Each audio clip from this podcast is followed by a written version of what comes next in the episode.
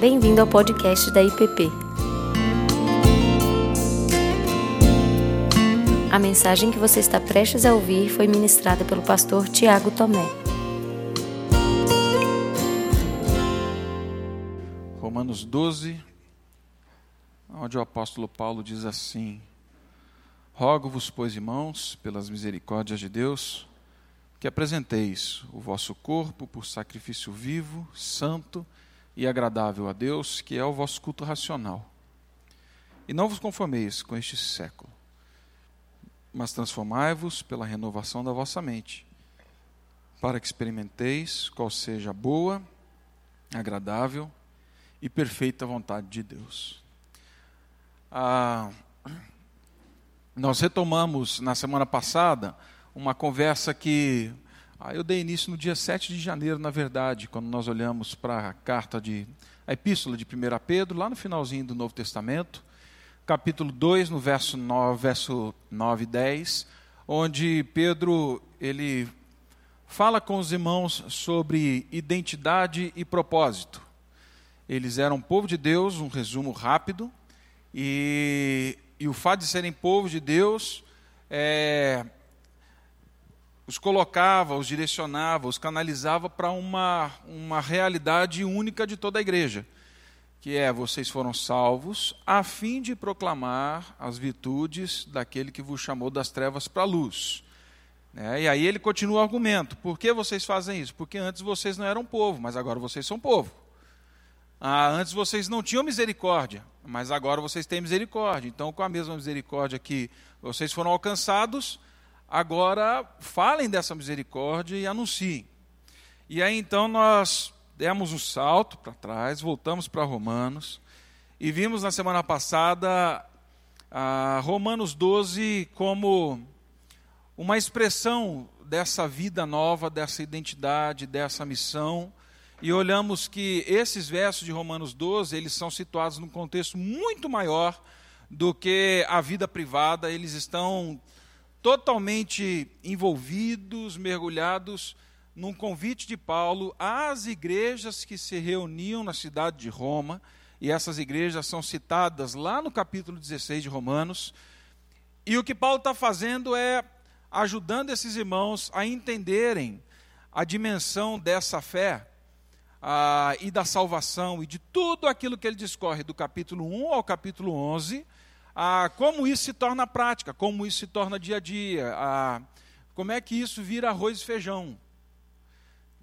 E aí paramos no verso 12, no, capítulo, no verso 1 do capítulo 12, olhamos para essa expressão importante do portanto, e que faz uma, uma transição, é o, o portanto é a, a dobradiça da porta que nos permite ver de um lado e do outro o que está acontecendo, quais os resultados, enfim.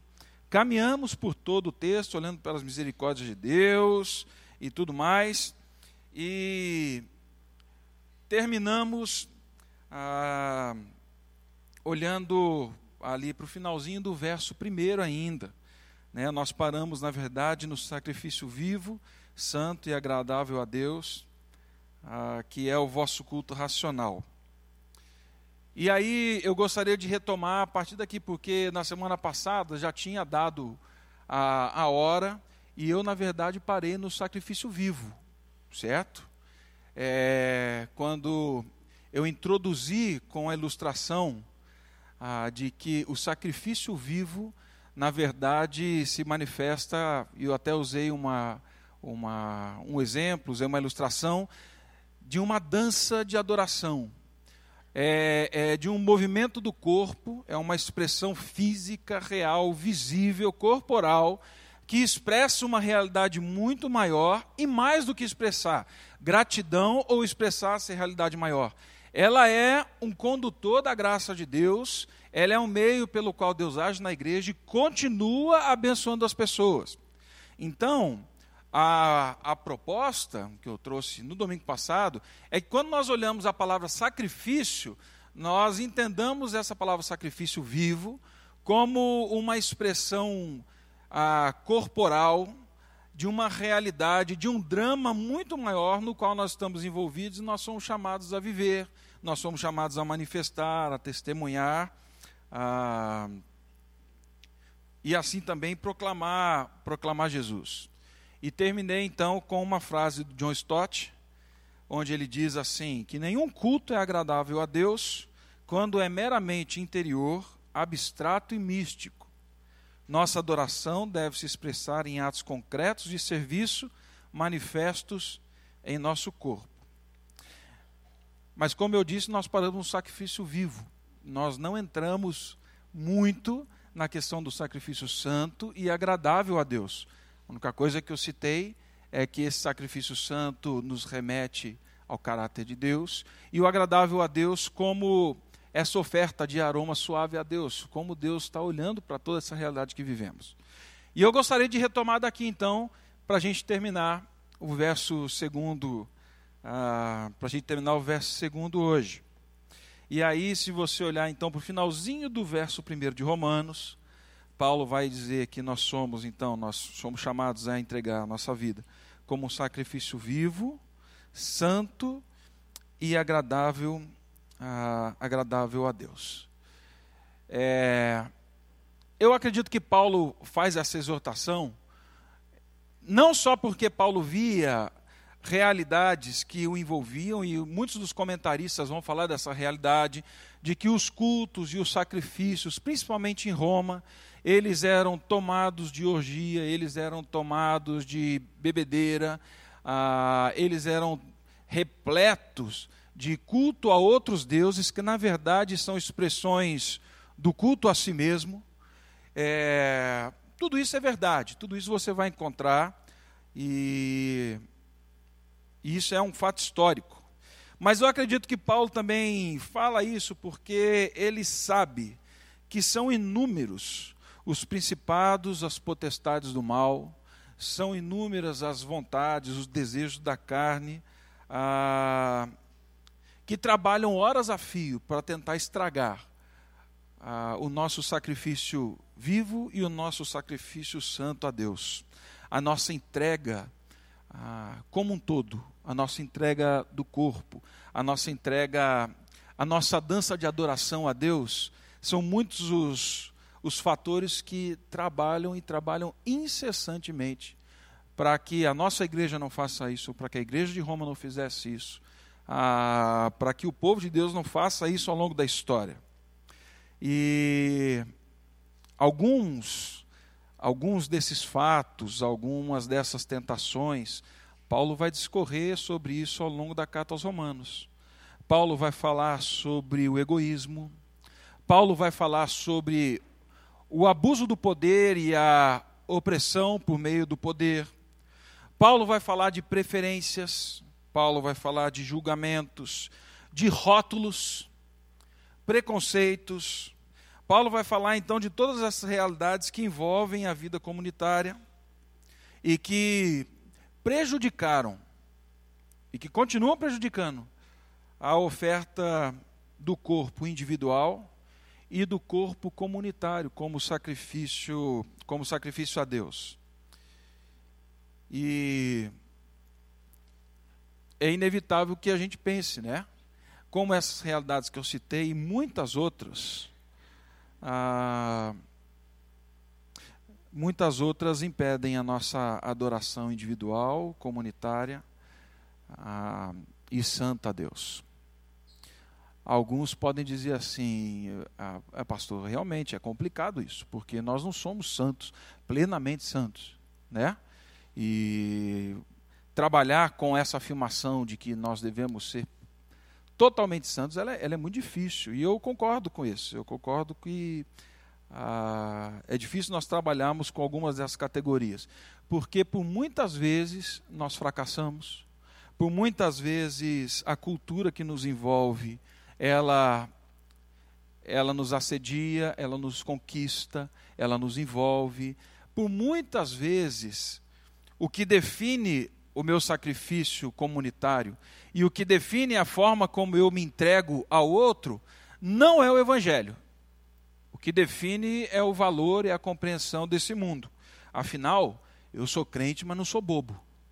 Né? Eu sou crente, mas não sou idiota, como já ouvi, é, e na verdade como eu mesmo já disse. Sou crente, mas não sou idiota, né? É, e aí essas questões todas elas vão moldando a nossa mente. No capítulo 7, se você voltar um pouquinho aí comigo, na carta aos Romanos, Paulo vai falar sobre a lei e o pecado. E Paulo vai abordar justamente esse ponto da, da santidade na vida. Paulo começa fazendo uma analogia sobre o casamento, para falar de uma realidade muito maior, logo depois, quando ele fala da vida com Cristo. Então nós estamos mortos para a lei, para o pecado, agora nós vivemos para Cristo. Mas Paulo, logo que ele começa a falar dessa lei, ele diz assim: Eu sei o que me salvou. Eu sei que eu já não vivo pela lei, eu vivo pela graça. Mas existe um confronto dentro de mim, existe algo que é muito difícil de lidar, meu irmão. Ele está falando isso para a igreja de Roma.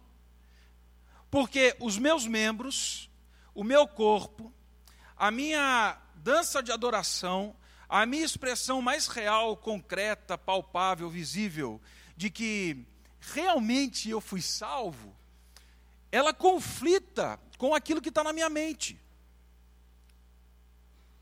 E aí Paulo fala assim: o bem que eu quero fazer, aquilo que eu sei, aquilo que está impregnado no meu saber, eu não faço, mas aquilo que eu não quero fazer, e Paulo está usando a expressão os membros do corpo, ah, isso eles fazem. Isso eles fazem. E aí Paulo termina com a pergunta que muitos de nós temos. A pergunta que muitos levantam quando a gente fala dessa conversa sobre santificação. A pergunta é: quem me livrará do corpo dessa morte? Quem vai me livrar dessa realidade? Quem vai dar um jeito nessa história toda? Acho que há dois anos nós aqui na igreja, fizemos, tivemos uma série de pregação sobre.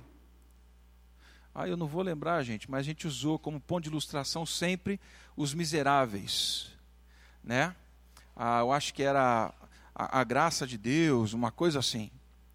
Mas aí, numa dessas mensagens, nós trouxemos aqui o vídeo ah, do Jean Valjean, do musical, quando ele se encontra naquela situação de perdão, e perdoado, ele faz o quê?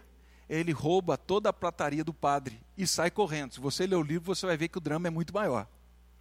Ele é capturado, volta, quando ele volta, aquele padre fala assim: Não, meu filho, você na verdade não roubou. Você está precisando, isso eu te dou. Você não precisa roubar. Mas saiba que com isso, essa é expressão que ele usa, né? é, eu não estou te dando prata, eu estou te dando a possibilidade de transformação de alma. E aí Jean Valjean, ele no musical, ele ele canta algo lindo. Ele fala assim: "Como? Como? Como pode um pecador, sabendo que fui perdoado, sabendo tudo isso, como como posso eu me envolver ainda com tal realidade?" Se a gente parasse aqui, realmente, a, a, questão ficaria muito complicada. O negócio é que Paulo termina dando resposta para Jean Valjean, dando resposta para os romanos, dando resposta para mim, para você, no final do capítulo 7 e no começo do capítulo 8. Quando Paulo vai dizer para mim e para você o seguinte: portanto, agora já não há condenação para os que estão em Cristo Jesus. Graças a Jesus Cristo por isso. Toda vez que as nossas ações são vistas por Deus, elas não são vistas a partir do seu esforço ou até mesmo das suas derrotas, meu irmão. Todas elas são vistas a partir de um único ponto. Elas são vistas em Cristo Jesus tanto para exaltação e para glória, porque nós conseguimos entregar um sacrifício vivo, santo e agradável a Deus, porque isso é fruto do Espírito, e nós somos vistos agora debaixo do sangue de Cristo. Mas também quando nós oramos e falamos assim: Deus, eu quero, mas eu não consigo, me falta poder. É nesse momento em que Paulo fala assim: quem me livrará do corpo dessa morte? Aí ele fala assim: mas graças a Jesus. Porque quando isso acontecer na sua vida, na história da nossa igreja, A maneira como Deus olha e a maneira como nós devemos olhar para as falhas ou para os sacrifícios impuros é olhar pela perspectiva de Cristo. Pelo sangue de Cristo que perdoa o pecado, pelo sangue de Cristo que limpa da condenação, pelo sangue de Cristo que refaz todas as coisas. É dessa forma, em Cristo, sabendo que não somos plenamente santos, mas estamos sendo santificados, sabendo que ansiamos a santificação, mas ainda pecando, sabendo que fomos declarados santos e justos por Deus, mas que o nosso corpo briga todo dia com o pecado, é sabendo da realidade de que não há condenação para os que estão em Cristo Jesus. É nessa perspectiva que Paulo fala assim: entreguem-se ao outro. Entreguem-se. Vocês vão acertar, vocês vão errar, mas saibam que tanto no acerto quanto no erro, a maneira como tudo isso está sendo visto, se vocês se submetem a Deus, é por meio de Cristo Jesus. É por meio de Cristo. E aí eu me lembro de uma eu acho que foi o pastor Ricardo, logo que eu cheguei aqui, falando sobre família, ele usou uma expressão que eu adotei em casa também. E adotei nos meus relacionamentos com os meus amigos. Que é o nosso ponto de encontro como indivíduos, é, o nosso ponto de encontro como comunidade é a cruz de Jesus Cristo. Não tem outro local no qual nós nos encontramos para acertarmos as nossas diferenças, para louvar, para celebrar, para nos acertarmos, senão na cruz de Cristo. É na cruz de Cristo que vocês vão perceber que eu sou pecador, miserável, é, mas é na cruz de Cristo que eu tenho certeza que há perdão. É na cruz de Cristo que eu vou te encontrar, meu irmão, como membro dessa comunidade, sabendo dos seus erros e dos seus acertos. Mas é debaixo desse sangue que perdoa e que te dá possibilidade de reconciliação e restauração, é nesse local que nós devemos nos encontrar. A cruz sempre vai ser o ponto de encontro. Sacrifício santo a Deus é um sacrifício que se encontra no pé da cruz, errando, pecando, porque nós vamos pecar, isso é fato, mas celebrando com muita gratidão os acertos. É nessa cruz que nós nos encontramos. E aí Paulo segue então falando assim: finalmente, então, o nosso sacrifício é vivo, santo e agora ele é o quê? Ele é agradável. Ele é agradável a Deus ele é agradável e a única explicação que eu encontro, embora Paulo não fale expressamente isso aqui, mas lendo toda a carta de Romanos, ele é agradável por um único ponto. Porque em Cristo Deus já se agradou de nós. Em Cristo Deus já se agradou de mim e de você. Em Cristo Deus já se agradou da igreja que se reúne em Roma mas que é composta só de judeus. Em Cristo, Deus já se agradou da igreja que se reúne em Roma, mas que é composta só por gentios. Em Cristo, Deus já se agradou desses irmãos. O que eles precisam entender é que não é mais sacrifício, não é mais circuncisão, não é mais o cumprimento da lei como forma de justificação que vai levá-los a Deus. Não, não existe isso. Por isso que lá no domingo passado eu falei que o chamado que Paulo faz aqui em Romanos 12 não é um chamado só de vida de gratidão ou expressão, não. É um condutor dessa graça.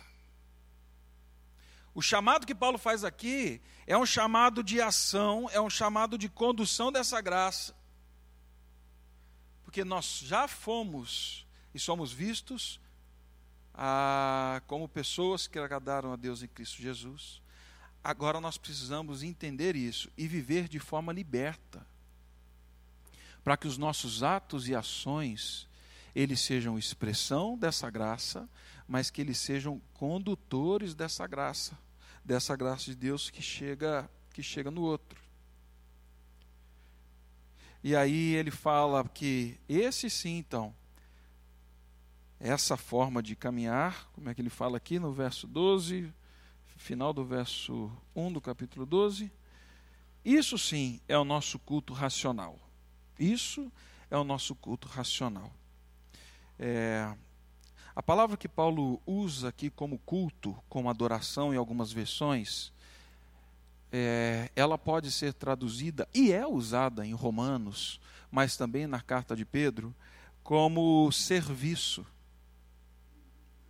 Adoração, culto é usado também em muitos locais como serviço, ou seja, traz conotações ah, de ritos e traz conotações de ações.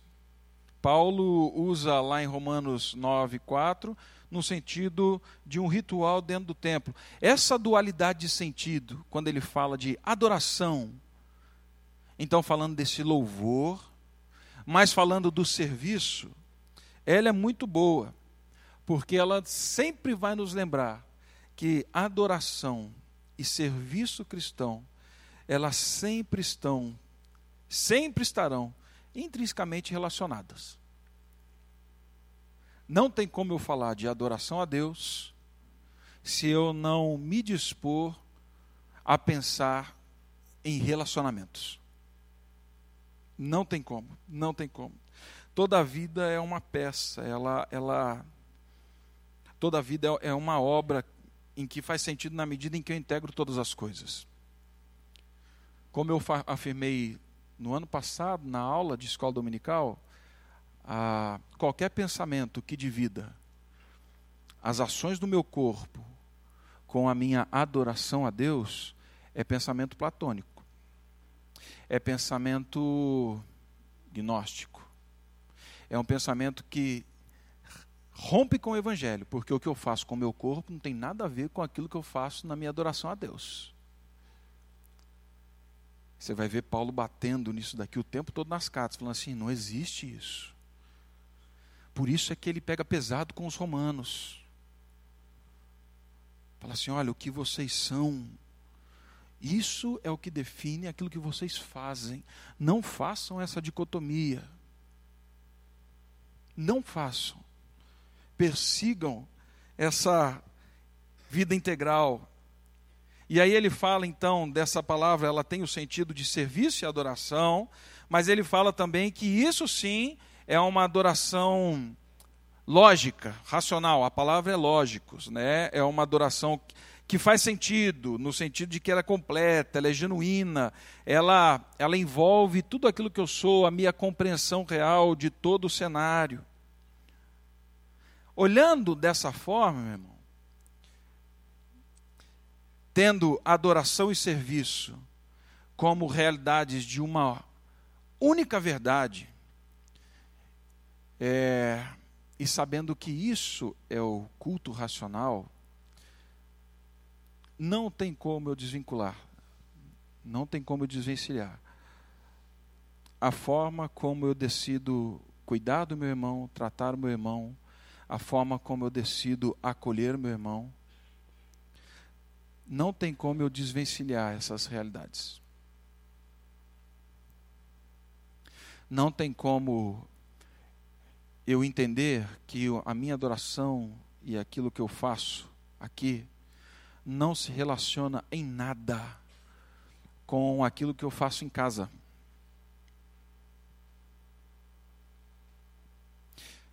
Não tem como eu não relacionar a minha adoração a Deus com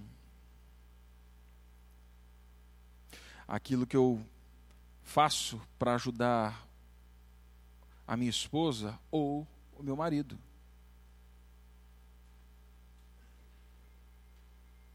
Está tudo relacionado, está tudo dentro. E a gente extrapola isso para os locais de trabalho, para os nossos campos de atuação profissional. Então, esse conceito que Paulo está trazendo aqui, ele amplia a nossa perspectiva de espiritualidade. Tudo que eu faço, da forma como eu sirvo o outro, é, é expressão de adoração a Deus. Tudo. Por isso é que eu acredito que em muitos momentos no Antigo Testamento, Deus olha para o povo e fala assim: vocês vêm com sacrifício, vocês vêm no templo, cantam, louvam, prestam sacrifício, ah, mas a mão de vocês está cheia de sangue. A mão de vocês está toda suja. Vocês não lavaram os pés antes de entrar aqui nesse local. Está tudo contaminado. Eu não, eu não quero esse tipo de sacrifício.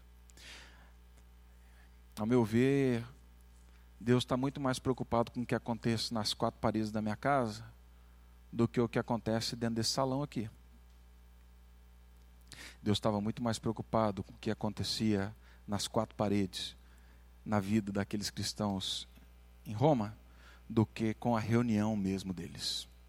Porque a reunião é a expressão de algo muito maior que está acontecendo na vida.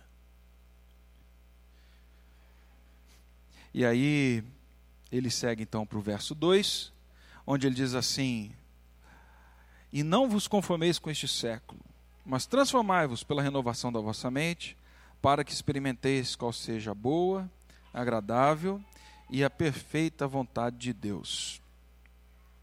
Não vos conformeis com este século, mas transformai-vos pela renovação da vossa mente. A Marva Down, acho que ela foi professora do pastor Ricardo também, no Canadá. É, ela foi professora do Regent durante alguns anos e hoje eu acho que ela já não está mais lecionando. Mas ela, falando da realidade da igreja e até mesmo desse texto, ela conta uma história, uma história simples, pequena, dizendo que uma criança, uma vez andando pela rua, encontrou um botão pequenininho de rosa, ele estava tava nascendo ainda. E a criança pegou aquele botão e foi tentar abri-lo, porque ela queria ver a rosa aberta, né? Ninguém quer ver um botãozinho de rosa fechadinho, quer ver ela aberta, bonita. E enquanto o menino foi desfazendo aquilo dali, disse que a flor foi desfazendo na mão dele. Foi desfazendo, desfazendo, desfazendo. Ele olhou para a mãe e diz assim: Mãe, eu não entendo por que, que quando eu tento abrir o botão da rosa, ele se desmancha, mas quando ela nasce naturalmente, ela fica bonita. Aí a mãe ficou sem responder, eu acho que também não teria, não saberia responder, né? Mas pela graça de Deus, Deus fala com as crianças, e a gente tem dificuldade de ouvir Deus às vezes. Diz que ele virou e falou assim: Ah, mãe, eu entendo. É que na verdade, Deus abre a flor de dentro para fora. E eu tentando abrir a flor de fora para dentro, só estou arrebentando ela. Ela vai afirmar que existe uma grande diferença entre ser conformado, em tentar fazer as coisas do nosso jeito pela nossa força, do que ser transformado, que é o movimento de Deus agindo em nós, transformando de dentro para fora. E a diferença, o resultado dessa ação é dramática, gente. Quando eu tento, pelo meu esforço, fazer com que algo surja, é, eu posso até conseguir abrir uma, duas, três pétalas. Ah, mas vai chegar do meio para frente, eu vou estragar. E vou matar aquilo que talvez deveria ser o cerne de toda a transformação. Mas quando nós estamos atentos ao que Deus está fazendo, quando Deus transforma e está nos transformando de dentro para fora, nós realmente entendemos o motivo pelo qual nós fomos criados, nós entendemos os propósitos, nós entendemos tudo. E aí, o que Paulo está dizendo aqui é que, usando agora essa ilustração da Marva Down, é que nós não podemos permitir que os valores, que os conceitos, que a forma de pensar da sociedade que nós estamos envolvidos, no caso deles Roma, no nosso caso Brasília, que elas sejam aquilo que definem o nosso crescimento, o desabrochar da nossa vida, a expressão daquilo que Deus nos chamou a ser. Não pode ser. Não pode ser o conceito, não pode ser esse tipo de pensamento. E aí o verbo ainda ele traz a expressão de que essa ação quem está fazendo em nós é Deus. É Deus. Ao meu ver, Paulo está dizendo para mim e para você: não assumam a cosmovisão desse mundo. E eu vou retomar um outro exemplo aqui, usado na escola dominical também. Eu estava falando que há pouco tempo eu comecei a usar isso daqui, eu ainda não estou acostumado, gente. Já faz um ano e eu não acostumo. Eu esqueço, daí eu começo a ficar com dor de cabeça, daí eu lembro, volto a usar, tal. Daí eu chego em casa, a Cláudia falou, cadê o óculos? Eu falei, não sei onde está o óculos. Né? Mas eu percebo que eu estou sem óculos é, quando começa a dar dor de cabeça, quando eu começo a olhar. Né? O óculos me ensina, o óculos me ajuda a ter uma visão correta do mundo que está à minha volta. Tá? Assim, a flor ficou bonita. É, você tira, ela fica distante, meio embaçada, tal, mas não, aqui aqui está bonita. O que Paulo está falando para mim e para você é que nós precisamos, com toda essa realidade que ele descreve em Romanos 12, nós precisamos assumir os óculos do Evangelho para entender toda e qualquer realidade e não assumir qualquer outro tipo de óculos, percepção, visão, uma cosmovisão, a maneira como eu vejo o mundo, pela cultura, pela geração em que eu estou vivendo. É isso que Paulo está falando aqui.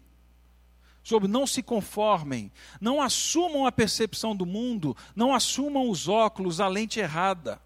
Tomem a lente certa, Jesus Cristo é a lente certa. Aí vem Daniel. Daniel, para mim, é um exemplo fantástico disso. Porque Daniel, ele vive no povo, com o seu povo, vive em adoração a Deus, vem a Babilônia, invade todo o reino, e o que eles fazem? Eles dão um jeito de eliminar mulher, é, homens, alguns homens, ah, dão um jeito de eliminar o local sagrado de adoração. O profeta também a gente joga para escanteio. E Babilônia faz o quê? Ela pega os principais jovens, os principais pensadores, aqueles que chamam a atenção na sociedade. Imagino eu que Daniel deveria ser de alguma família nobre. Porque Daniel, ele era bonito, ele era apresentável, é o que diz lá em Daniel 6. Daniel, logo no comecinho do livro. Apresentável, bonito. Daniel, um jovem agradável, bem formado. E aí Babilônia vai pegar Daniel e vai levar Daniel para mais de 1.600 quilômetros da família, da cidade onde ele morava. E Babilônia sabe o que ela quer fazer. Ela chama os principais, ou chama os formadores de opinião, ou chama aqueles que podem exercer alguma influência dentro da sociedade, e fala assim: Eu vou ensinar você agora a pensar como Babilônia, a agir como Babilônia, a ter os valores da Babilônia, e olha como eu sou bom. Eu vou deixar você voltar um dia para a sua terra, para que você volte, mas não como povo de Deus, como hebreu. Você vai voltar como quem? Babilônia. E como é que o rei faz isso, gente? Coloca no chilindró, amarra mãozinha e pezinho para trás. Deixa deitadinho de lado. Não. Assim, põe o jovem no palácio. Vamos dar para ele comer do bom e do melhor. Deixa ele tomar o vinho que eu tomo. Deixa ele comer a comida que eu como. Ele não vai ter acesso aos meus aposentos, mas pode dar um aposento para ele que lá, na terra dele, ele não tinha. Vamos dar conforto, vamos deixar ele pensar que realmente isso daqui é algo bom. Ah, eu, eu tenho certeza de que não é sem razão que a Bíblia usa a expressão do reino deste mundo falando de Babilônia. E aí leva Daniel, Daniel está longe da família, Daniel está longe dessa realidade toda, e aí fala assim: agora, vamos comer a comida do rei. O Daniel fala: não, não, porque eu sei que a comida que é dada ao rei é sacrificada a ídolos. E eu não vou comer a comida que é sacrificada a ídolos, porque toda comida que é sacrificada a ídolos é como se eu estivesse comendo e dando graças e agradecendo e falando assim: não, é isso daqui. Ele é que provê para a minha vida. Faz o seguinte: a partir de agora, é, me traz só chuchu, beterraba, agrião, alface. Não. Mas não vai comer? Não, não vou comer. É, Outra que eu acabei citando, né? Na aula, até que o Daniel, cadê o Daniel Miranda? Não está aqui? Não está aqui. Ele me ajudou quando eu falei disso. Mas falam assim: nós vamos mudar o nome de vocês. Todo mundo. Daniel, você não vai chamar mais Daniel, você vai chamar Beltzazar. Ah, tem outro crente aqui bom, fervoroso. Veio de igreja pentecostal, né, irmão?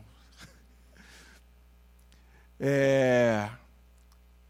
Beltzazar. Que seja Bel, que seja esse Deus o protetor do rei. E Daniel, que Deus é meu juiz? Não, Deus não é juiz de ninguém, não. O rei verdadeiro é, Daniel, é, é, é, é Bel. E Daniel fala assim: É mesmo? Vocês querem mudar meu nome? Pode mudar. Pode me chamar de Beltzazar. Mas quando falaram lá na cova dos leões, ajoelha, ele fala: Não. Me chama de Beltzazar, mas a lealdade ao meu Deus eu não mudo. Porque ele é meu juiz. Se ele quiser que eu morra na boca do leão, eu morro. Se ele quiser que eu viva, eu vivo. Ah, mas o que está aqui vocês não mudam. Vamos dar um jeito aqui, meu camarada. Você é o terceiro no reino, né? Você sabe o poder que você tem? Daniel, faz o seguinte: fizeram aqui uma armação, pegaram você, envolveram. É só você se ajoelhar. É só você se ajoelhar e ao invés de orar a Deus, é, é orar com os olhos para mim. É só isso. Por um mês só. É só um mês o decreto, irmão. Um mêsinho ao longo de toda a vida. Quanto isso vai te custar? Aí a Bíblia fala o quê? Que Daniel, já na velhice, como de costume, subia de manhã, tarde e noite, se ajoelhava de frente para a janela, voltado para Jerusalém, fazia o quê? Orava a Deus. Não, vocês querem me dar o trabalho dentro do reino? Vocês querem que eu seja o terceiro? Ah, eu sou. E vou falar para vocês, eu sou com competência. Sou meia boca não, não estou aqui porque tem conchavo, não. Mas saibam que é, o Deus que eu adoro é só um. E eu vou continuar fazendo como de costume. A ética de vocês para subir, para tentar agradar, para tentar derrubar um, levantar outro, nela não me envolvo. A minha ética está definida por quem eu adoro. Aí Daniel fala assim: pode fazer o que vocês quiserem. Daniel faz o certo quando está só. Daniel faz o certo mesmo quando ninguém está vendo. Daniel faz o certo mesmo quando é o único a fazer. Daniel faz o certo mesmo quando as pessoas pegam ele pelo braço, jogam ele lá dentro da cova e falam assim: boa noite, meu amigo. Vai virar comida de gatinho. É, eu acredito que quando Paulo está falando não se deixem transformar, não se deixem conformar pela forma desse mundo, eu acredito que Paulo está falando dessa realidade de Daniel. Quem define quem você é, quem você adora, os valores que você persegue, a quem você se prostra. Né? E aí nós vemos até na história de Daniel que quando ele assume a postura, na verdade ele tem muito a oferecer para aquele reino. Aí o rei falou: O que, que eu fiz? Tira o homem de lá da boca do leão. Ele passou a noite lá já, traz ele aqui para cima. Daniel, agora é o seguinte: eu confio plenamente em você. E mais, olha que assustador. Que seja proclamado que o rei, que o Deus de Daniel é o verdadeiro Deus.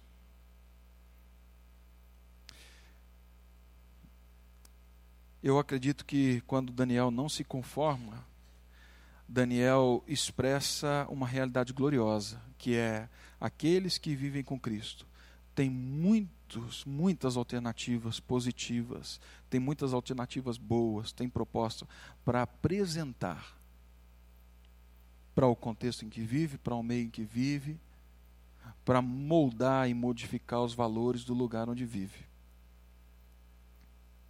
Mas isso não acontece de fora para dentro, isso acontece de dentro para fora.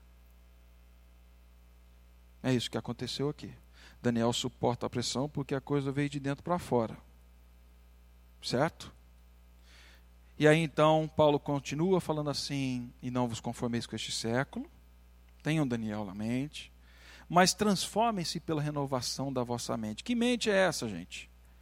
Paulo, de novo, não está falando aqui do Espírito Santo, mas ele fala ao longo de toda a sua carta da realidade da vida no Espírito Santo.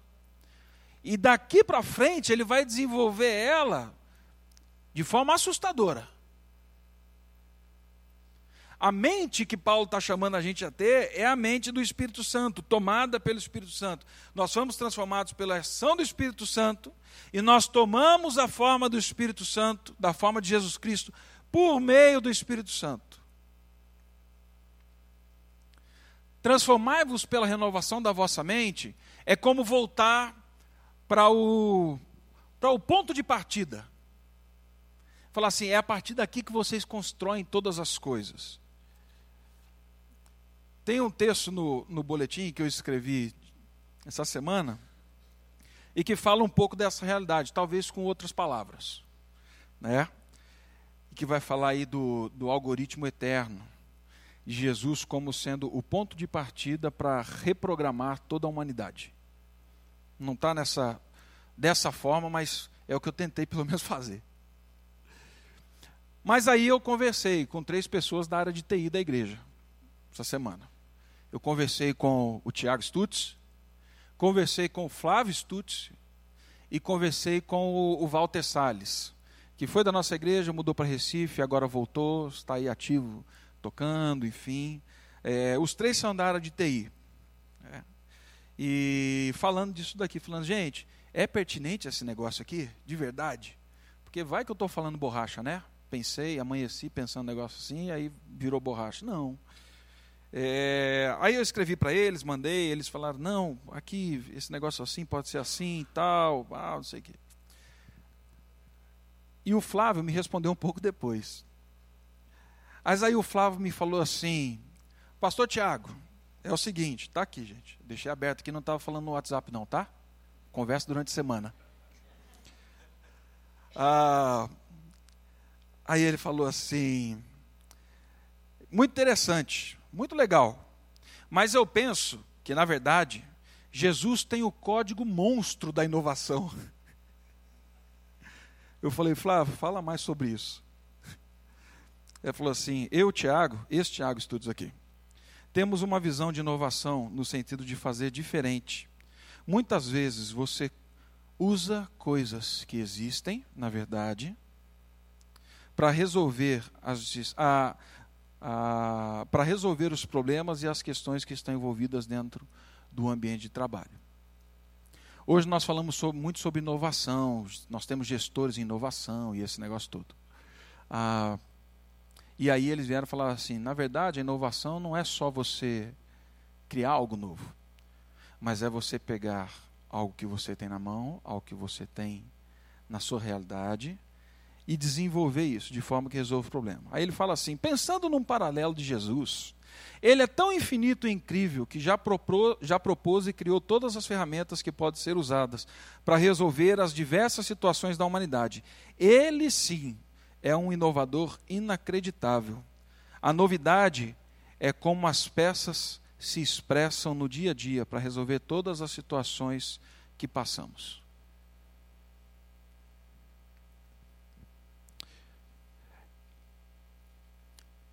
mente, renovai-vos pela transformação da nova mente, é isso.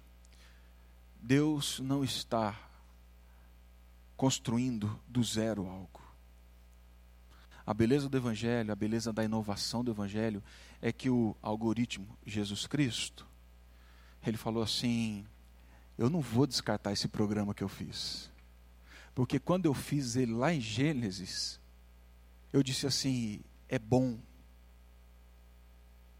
O pecado veio e entrou um vírus e deu uma. Mas nós vamos fazer o seguinte: em Jesus Cristo, nós vamos apertar um, ali um reboot, reset, sei lá o quê, e agora vocês vão voltar para o algoritmo que faz sentido para todo o sistema.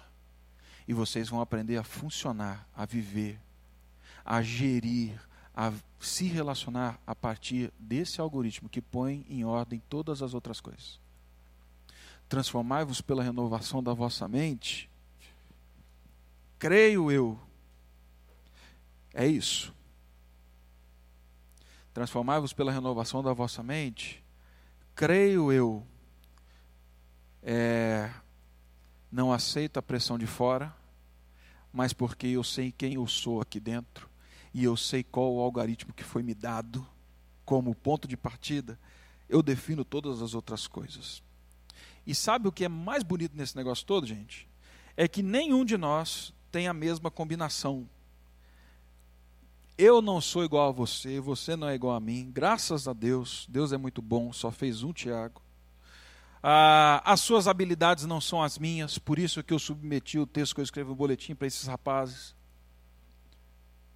Você tem uma personalidade distinta da minha, características diferentes do seu irmão, características físicas diferentes do seu irmão aí do lado. Você tem desejos, você tem essas idiosincrasias diferentes do outro. Nenhuma igreja é igual a outra. Nenhuma igreja tem as qualidades da outra, são igrejas distintas, têm as suas qualidades, tem assim alguma coisa que às vezes dá uma travada na tela, como num computador, mas continua agindo. O fato maravilhoso é que, por meio do Espírito Santo, por meio desse algoritmo único que é Jesus Cristo, ele compõe todo um sistema, ele compõe toda uma linguagem, ele recompõe tudo aquilo que ele gostaria que fôssemos na história. E ele refaz tudo isso a partir de Jesus Cristo. Então, transformai-vos pela renovação da vossa mente não é que você não deva ter opinião, não é que você não deva refletir, não é que você não deva se envolver. Não é isso. Mas a partir de um ser único que Deus o fez, porque se ele sabe o nome de todas as estrelas, com certeza ele sabe o seu nome, e sabe da sua estrutura, e sabe quem você é.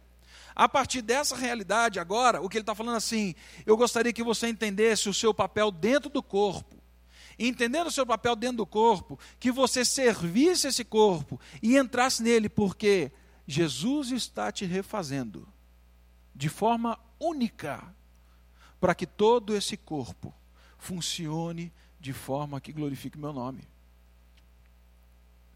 É isso que ele está fazendo. Por isso que nós não podemos ser iguais. Massificação é proposta do nosso tempo. É proposta de uma cosmovisão desse mundo. E tem gente que pensa que massificação é proposta do evangelho. Não é não, gente. Quando começou o movimento hippie, muito legal, né? Todo mundo tem liberdade. Me diz uma pessoa, me descreva uma pessoa que se entregou ao movimento hippie, por favor. Alguém. Me descreva o estereótipo. Usando uma, uma sandália de couro, Hã? Uma calça jeans e tal. Tinha lá a sua bata, tinha lá o seu lenço, cabelão comprido. É? É, tinha lá, vamos deixar para lá, né? Como diria um amigo meu, tinha a chupeta do diabo. É... Aí falam assim para mim, para você: Naquela época tínhamos liberdade, não, naquela época era todo mundo igual. Liberdade tinham aqueles que falavam assim, cara, eu gosto desse cabelo. Aliás, tem uma coisa que eu tenho inveja hoje, é da cabeleira da galera. Eu amo essa bata. Ah, mas deixa eu falar para você o seguinte: eu não vivo como você vive, porque eu não sou massificado pelo pensamento desse mundo. Quer saber quem eram os verdadeiros revolucionários? Eram aqueles que entravam nessa realidade e não se envolviam com essa realidade. Eram os missionários que lá atrás entraram nesse mundo e saíram pregando o evangelho, falando assim: você quer saber uma realidade louca que dá liberdade de verdade? Esse é Jesus Cristo. Aí por isso que vem, né? No finalzinho dessa época, como resquício, as bandas que começaram aqui no Brasil falando: Cristo faz a cabeça. Mas é a verdade. O Evangelho dá a possibilidade de uma expansão, de uma diversidade que nenhum conceito nesse mundo dá. Porque ele fala assim: Deus te fez único e em Cristo Jesus ele quer te refazer único para abençoar esse mundo, para que a minha glória seja manifesta e para que esse corpo que se reúne seja testemunha real da minha grandeza, do meu poder, da minha diversidade, enfim. E aí nós fomos transformados então de forma especial. Somos transformados. E continuando aqui, chegando no final do nosso verso 2, né? Transformar-vos pela renovação a, da vossa mente, para que vocês experimentem qual seja boa, a perfeita e agradável vontade de Deus.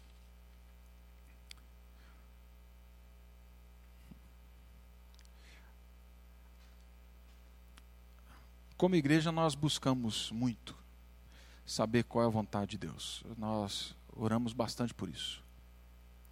Nós intercedemos por isso. Nós buscamos saber qual é a agradável vontade de Deus para a nossa igreja. E eu arrisco dizer que nós não vamos saber conhecer e viver a perfeita, boa e agradável vontade de Deus, se nós, junto com a oração, investimos na nossa entrega de corpo à nossa comunidade. Eu acredito que a gente só tem a possibilidade de conhecer isso daqui. E entenda a entrega de corpo que eu estou falando, eu estou falando nessa vida dos dons, dos talentos, sabe? Eu não estou falando de que você precisa ser escravo da igreja, que você precisa viver na igreja. Não, não é isso. É que você entenda a realidade que você faz parte e que você se envolva nela de forma que você entenda que aquilo que você é em Cristo Jesus compõe todo o belo quadro da Igreja de Cristo em Brasília na Igreja Cristã do Planalto. Nós não vamos conhecer perfeita, boa e agradável vontade de Deus se nós não entrarmos nessa realidade a partir disso que nós temos conversado, tanto domingo passado quanto esse domingo. Eu acredito que essa realidade nos ajuda realmente a darmos um passo numa a darmos um passo a mais na nossa experiência de fé. E algo que faça muito sentido. Muitas coisas da nossa vida cristã, da nossa caminhada, elas podem não fazer muito sentido porque eu vivo de forma apática com esse corpo. Né? Mas na medida em que eu me envolvo, em que eu entro, em que eu recebo o outro, e o acolho pela misericórdia de Deus, me encontro com Ele aos pés da cruz. Na medida em que eu entendo que aquilo que eu faço e os dons e os talentos que Deus me deu, Deus me deu não deu a outros, e que isso está faltando na vida da minha igreja, é, é só nesse momento em que eu me envolvendo e mergulhado dentro dessa realidade toda é que eu vou viver a boa, perfeita e agradável vontade de Deus.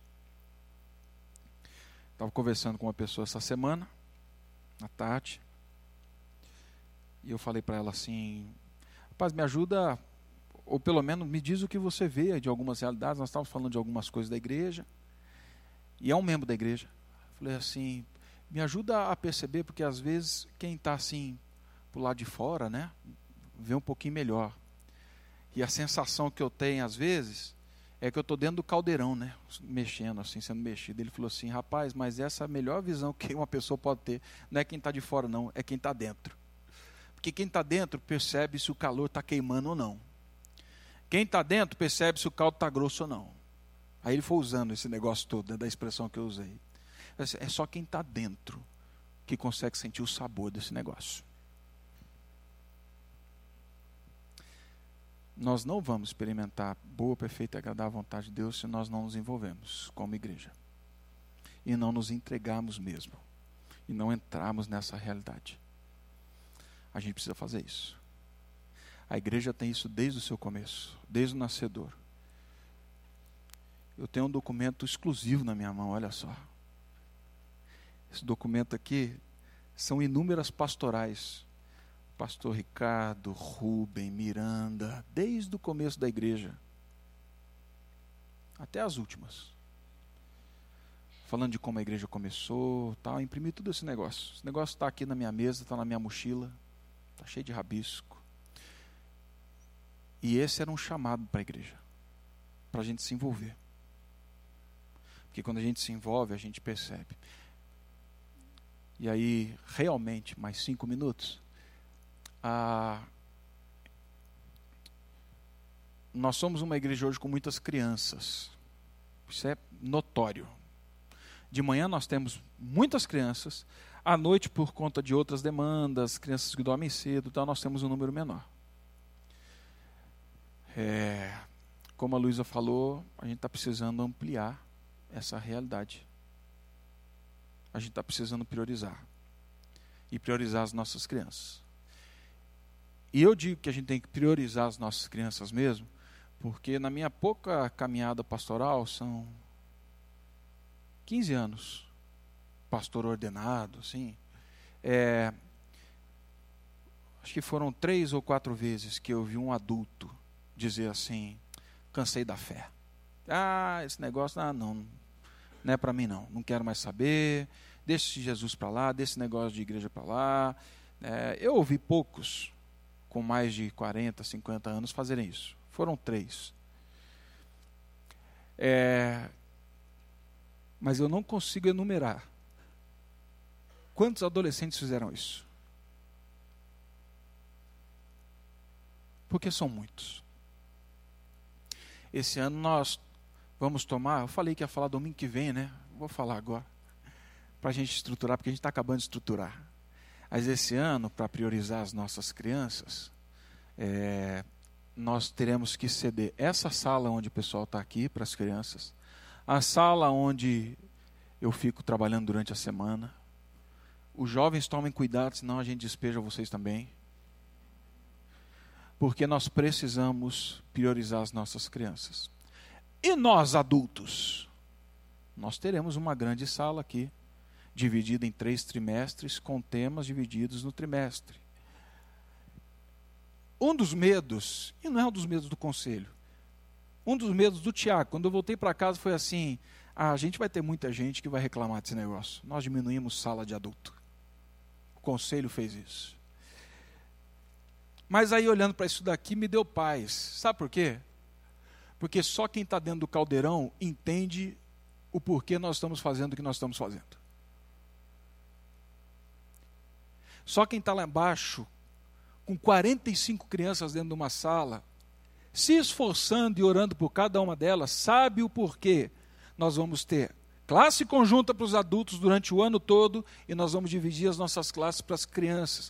Só quem está dentro do caldeirão vai ter a oportunidade de viver a boa, agradável e perfeita vontade de Deus. Só quem está dentro vai perceber isso. Eu falei, bom Deus, então tá. Então, aí o senhor resolve, né? Com quem não gostar muito. Senhor, eu vou pedir para o senhor resolver, que a gente não tem como resolver muito. É, meu irmão, o convite é que você faça parte disso. Sabe que você entre nessa realidade que nós conversamos essa semana e a semana passada. Que você mergulhe nela. Que você não poupe intenção, gesto, ação, que você não poupe convite, que você não poupe aproximação, que você não poupe cuidado, que você não poupe manifestação de afeto, que você não poupe expressões reais, concretas de serviço na nossa igreja. Porque tudo que nós fazemos aqui, sem dúvida alguma, sem dúvida alguma, é revelado é, manifesto para toda a cidade de Brasília como um ato profético de Deus. Jesus Cristo está falando. Jesus Cristo está fazendo, Jesus Cristo está agindo. E nós fazemos parte daquilo que Ele está fazendo em toda a história do Evangelho na cidade de Brasília. Então é por isso que a gente chama, por isso que a gente convida, por isso que a gente fala: vem, participa disso, mergulha nessa realidade. Acho que era isso. Pelo menos o que estava no papel.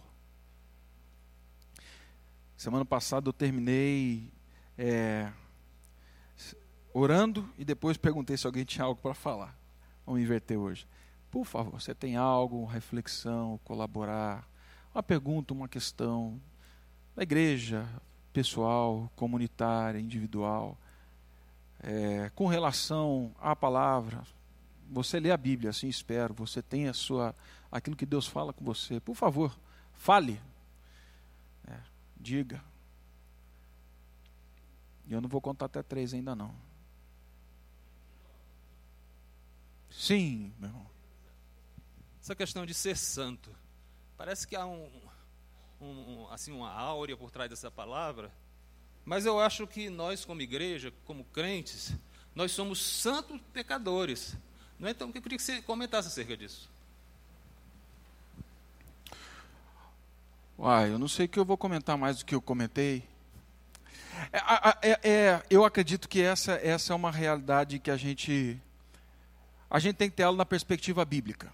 A perspectiva bíblica é, é fato e, para mim, Romanos 7 é o que mais descreve isso.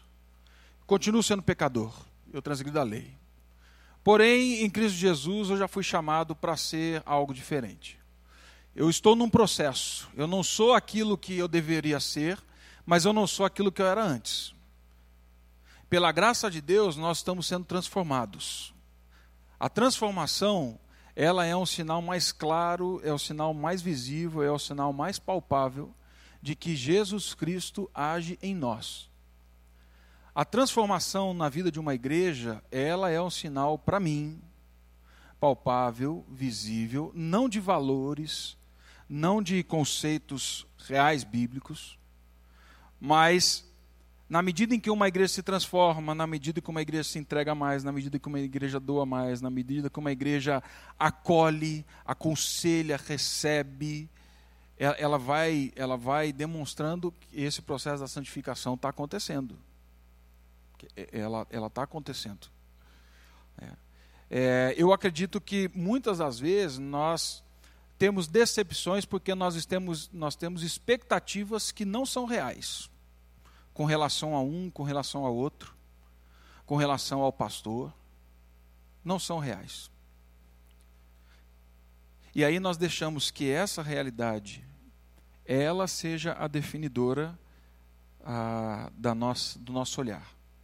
A proposta que eu trago aqui hoje, e que eu acho que é a que Paulo está trazendo, é: vamos mudar a perspectiva. Isso daqui a gente já sabe a perspectiva é: Deus em Cristo está fazendo algo na vida dessa igreja. E Deus está santificando as pessoas. E Deus tem transformado. E Deus tem agido. Isso é fato. Isso é fato. É, eu não sei, Adalberto, assim, o que poderia dizer mais sobre isso. E eu acho que essa vai ser uma eterna discussão. Ou pelo menos um questionamento do coração, né? Paulo não resolveu. Assim, o que eu quero fazer eu não faço, o que eu não quero eu faço. E aí? É, mas daí ele se joga no chão de joelho, olha para cima e louva a Deus, fala assim: Mas bendito seja Jesus Cristo, porque para aquele que está em Cristo não há condenação mais. Né? Então, acho que essa é a forma de caminhar. Sim, Délis.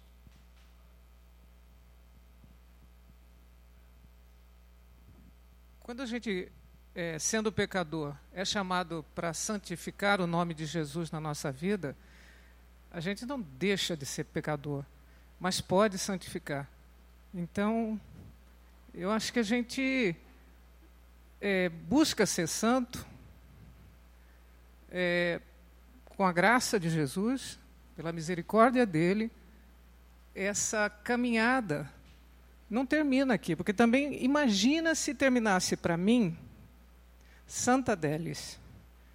Eu ia direto para o inferno, porque eu ia ficar tão orgulhosa tão metida, porque eu consegui ser santa, que estragaria tudo. Eu acho que essa essa sabedoria divina de te fazer viver buscando a santidade e buscando santificar o nome de Jesus na sua vida, é que te leva a, mesmo caindo, levantando, a se manter no caminho. Existe aqui na América Latina uma igreja que eu acho que é derivada do Edir Macedo, que se chama Pare de Sofrer. Na Venezuela, ela fez escravos. Pare de sofrer. Não sofra mais. Esse é o convite da igreja. Esse é o evangelho, entre aspas, que se prega. E às vezes a gente acha que o sofrimento, ai, é por minha causa, é, pra, é por mim, é por, pelo meu meio ambiente, ou pelo. A gente está muito enganado. Eu não tenho essa importância toda no sofrimento, mesmo que seja meu sofrimento. O significado dele, o objetivo dele, o propósito dele, isso eu estou dizendo para quem está dentro do caldeirão, é glorificar o nome do Senhor, para que seja manifestada a glória dele. Isto eu acho, eu sinto, eu tenho experimentado, é santificar o nome do Senhor. Não, que, é, é, o que eu queria dizer é bem simples. Eu, eu concordo com a Dalberta e com a Délis. Não há nada é, diferente disso, mas eu acho que nós precisamos trabalhar melhor a nossa linguagem. Paulo nunca fala que somos santos e pecadores. Ele fala que somos santos. Embora esse binômio seja correto, nós somos santos e também somos pecadores, nós precisamos assumir essa identidade de que, se estamos em Cristo, isso torna-se a nossa identidade em Cristo. É muito mais importante seguirmos dizendo que somos santos e seguimos na nossa luta contra o pecado, seguimos na nossa luta contra a queda, mas somos aquilo que Cristo nos fez. E isso para mim é importante. Nós temos medo de assumir, ou receio de assumir, e acho que a Délis expressou isso bem, né? Se eu chego e digo que sou santo Ricardo, o risco do orgulho, da prepotência vai me levar à ruína. Mas eu preciso humildemente reconhecer que em Cristo eu sou santo e participo do povo santo de Deus. É, você falou aí muito, Tiago, de participar, de estar no caldeirão, né, dessa santificação que estão discutindo.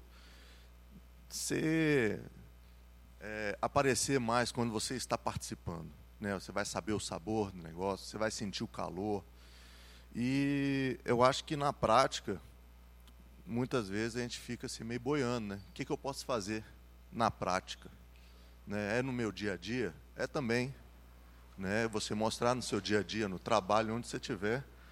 E eu acho que uma forma boa da gente colocar como objetivo para a gente é você se olhar e falar: o que, que eu estou fazendo na igreja? Eu só estou esquentando o banco? Eu só estou indo ali para ouvir a palavra, levar a bênção para casa e ficar quieto. Ou eu acho que uma forma ótima de você fazer isso é você falar: eu tenho que colocar para você como objetivo de participar de pelo menos um ministério na igreja. Né? Tem algumas pessoas que participam de mais de um, tem muita gente que participa de um, e tem algumas pessoas assim que você vê claramente que vem, vão, vem e vão, porque não, não se envolve, não participa da comunidade. Né? Eu acho que uma boa forma de se inserir nesse caldeirão aí é você colocar como objetivo participar de um ministério, pelo menos um. Né?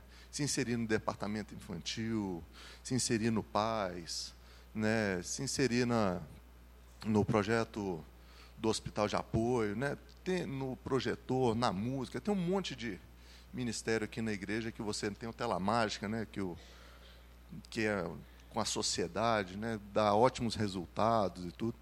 Então, assim, eu acho que uma forma prática da gente colocar isso né, no nosso dia a dia como objetivo é essa, se inserir na, na igreja através dos ministérios, que você vai sentir tanto as dificuldades como é, essa, esse calor, né, essa, esse alimento que vem também da, do convívio com a comunidade.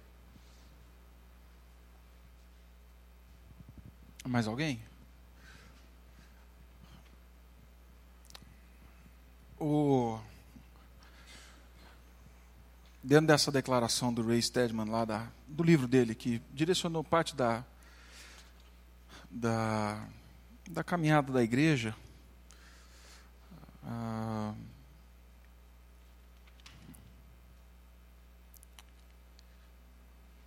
estava lá e está resumido pelo pastor Ricardo que nós deveríamos, como igreja, ter alvos funcionais e objetivos. A igreja precisa ter clara na mente a sua vocação, a sua missão e a partir disso conseguir se envolver dentro dela mesma. É, eu confesso que durante um tempo eu fiquei, durante algum tempo eu vivi assim meio, meio sem um sentimento de culpa. Isso não é bom, né? não é bom só pelo sentimento não, mas é porque realmente estava errado. É, entendendo assim o que nós somos a IPP. Né? Eu fiquei pensando como IPP, tá, gente? Estou falando para vocês um negócio que passa dentro da minha casa, dentro do meu quarto, lá no, quietinho. É, e pensando assim, o que nós somos como igreja?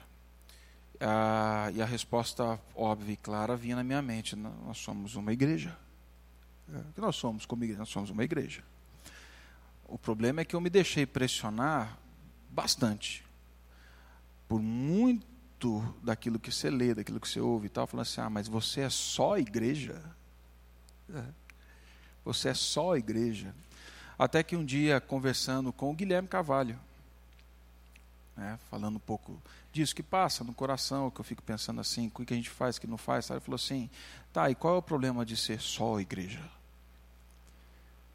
Eu falei assim: não, nenhum. Então, eu falei, então por que você está assim, tão preocupado com ser só igreja? Eu falei assim, não, não estou preocupado não. Eu falei, tá.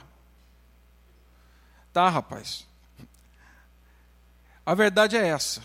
É que nós diminuímos o valor do ser só igreja. O problema é que ser só igreja é a expressão máxima da presença de Jesus Cristo na história, porque nós somos corpo dele. Então eu não preciso ser e fazer muita coisa. O fazer vem como é, como aquilo que as coisas que a gente faz, o que a gente vai se envolver, tal, elas têm que nascer a partir da perspectiva de quem nós somos, muito mais do que simplesmente ser igreja ou fazer algo. Não sei se eu estou conseguindo me expressar direito aqui. O negócio é que a gente tem que parar de fazer isso, porque às vezes a gente não se envolve tá, com a igreja, porque a gente fala assim, ah, mas vou me envolver com a igreja para quê? É? Vou fazer o que lá? Pessoal que fica fechado dentro de quatro paredes. Falou assim, não, primeiro a gente não está fechado em quatro paredes, né? Se cada um aqui está em algum lugar de sociedade, nós estamos na sociedade. Segundo, nós temos projetos que olham para fora. E terceiro, nós somos chamados a nos envolver em algo que é glorioso, que é o corpo de Cristo. É aquilo que a Adélia estava falando. Santificar o nome de Cristo dentro dessa comunidade, cuidando das nossas crianças, fazendo as coisas aqui. Mas ouça isso, meu irmão, não como peso Ouça isso não como um. Ah, pastor puxou a orelha. Não é isso. Ouça como ah, alguém que é desejoso de ver a nossa igreja sendo participativa, envolvida, aconselhando, pastoreando mutuamente, servindo ao outro, dividindo a mesa, criando relacionamentos que são próprios da cruz de Cristo, Ouça isso como um convite. É essa a realidade. Ser só igreja não é pouca coisa, não. Ser só igreja é muita coisa. É muita coisa. Então se envolva na igreja. Só com a igreja, não. Se envolva com essa realidade que é transcendente. Tá bom? Vamos orar?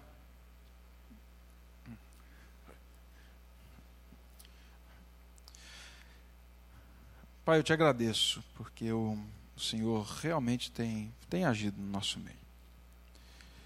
E prova disso não são só os anos que estamos aqui, Pai. Prova disso é que o Senhor tem transformado vidas, o Senhor tem abençoado famílias. Prova disso são ver os nossos pequenos confessando a tua palavra. Prova disso é ver os nossos pequenos confessando os pecados, se arrependendo deles, voltando para ti, voltando para a família, voltando para os pais. Nós te agradecemos porque o Senhor tem sido gracioso com a nossa igreja e as tuas misericórdias se renovam com relacionamentos que são refeitos.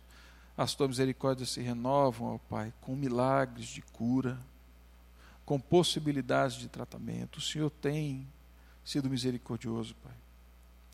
Nós te agradecemos, sobretudo, porque a esperança da vida contigo e a certeza de que já não somos quem éramos, mas perseguimos, por meio do Teu Espírito Santo que habita em nós, a imagem do Teu Filho Jesus, ela está, Pai, acontecendo em nós. Pai, eu peço que o Senhor conduz a nossa igreja. Continue conduzindo.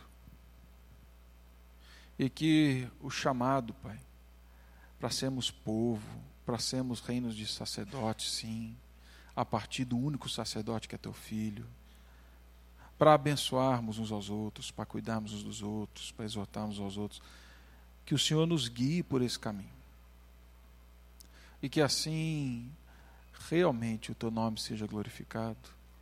Que assim a IPP seja, Pai, parte da igreja do Senhor Jesus Cristo aqui em Brasília, como manifestação profética de que o Senhor é real, de que o Senhor fala, de que o Senhor é bom, de que o Senhor perdoa pecados, de que o Senhor tem nova vida para dar, Pai.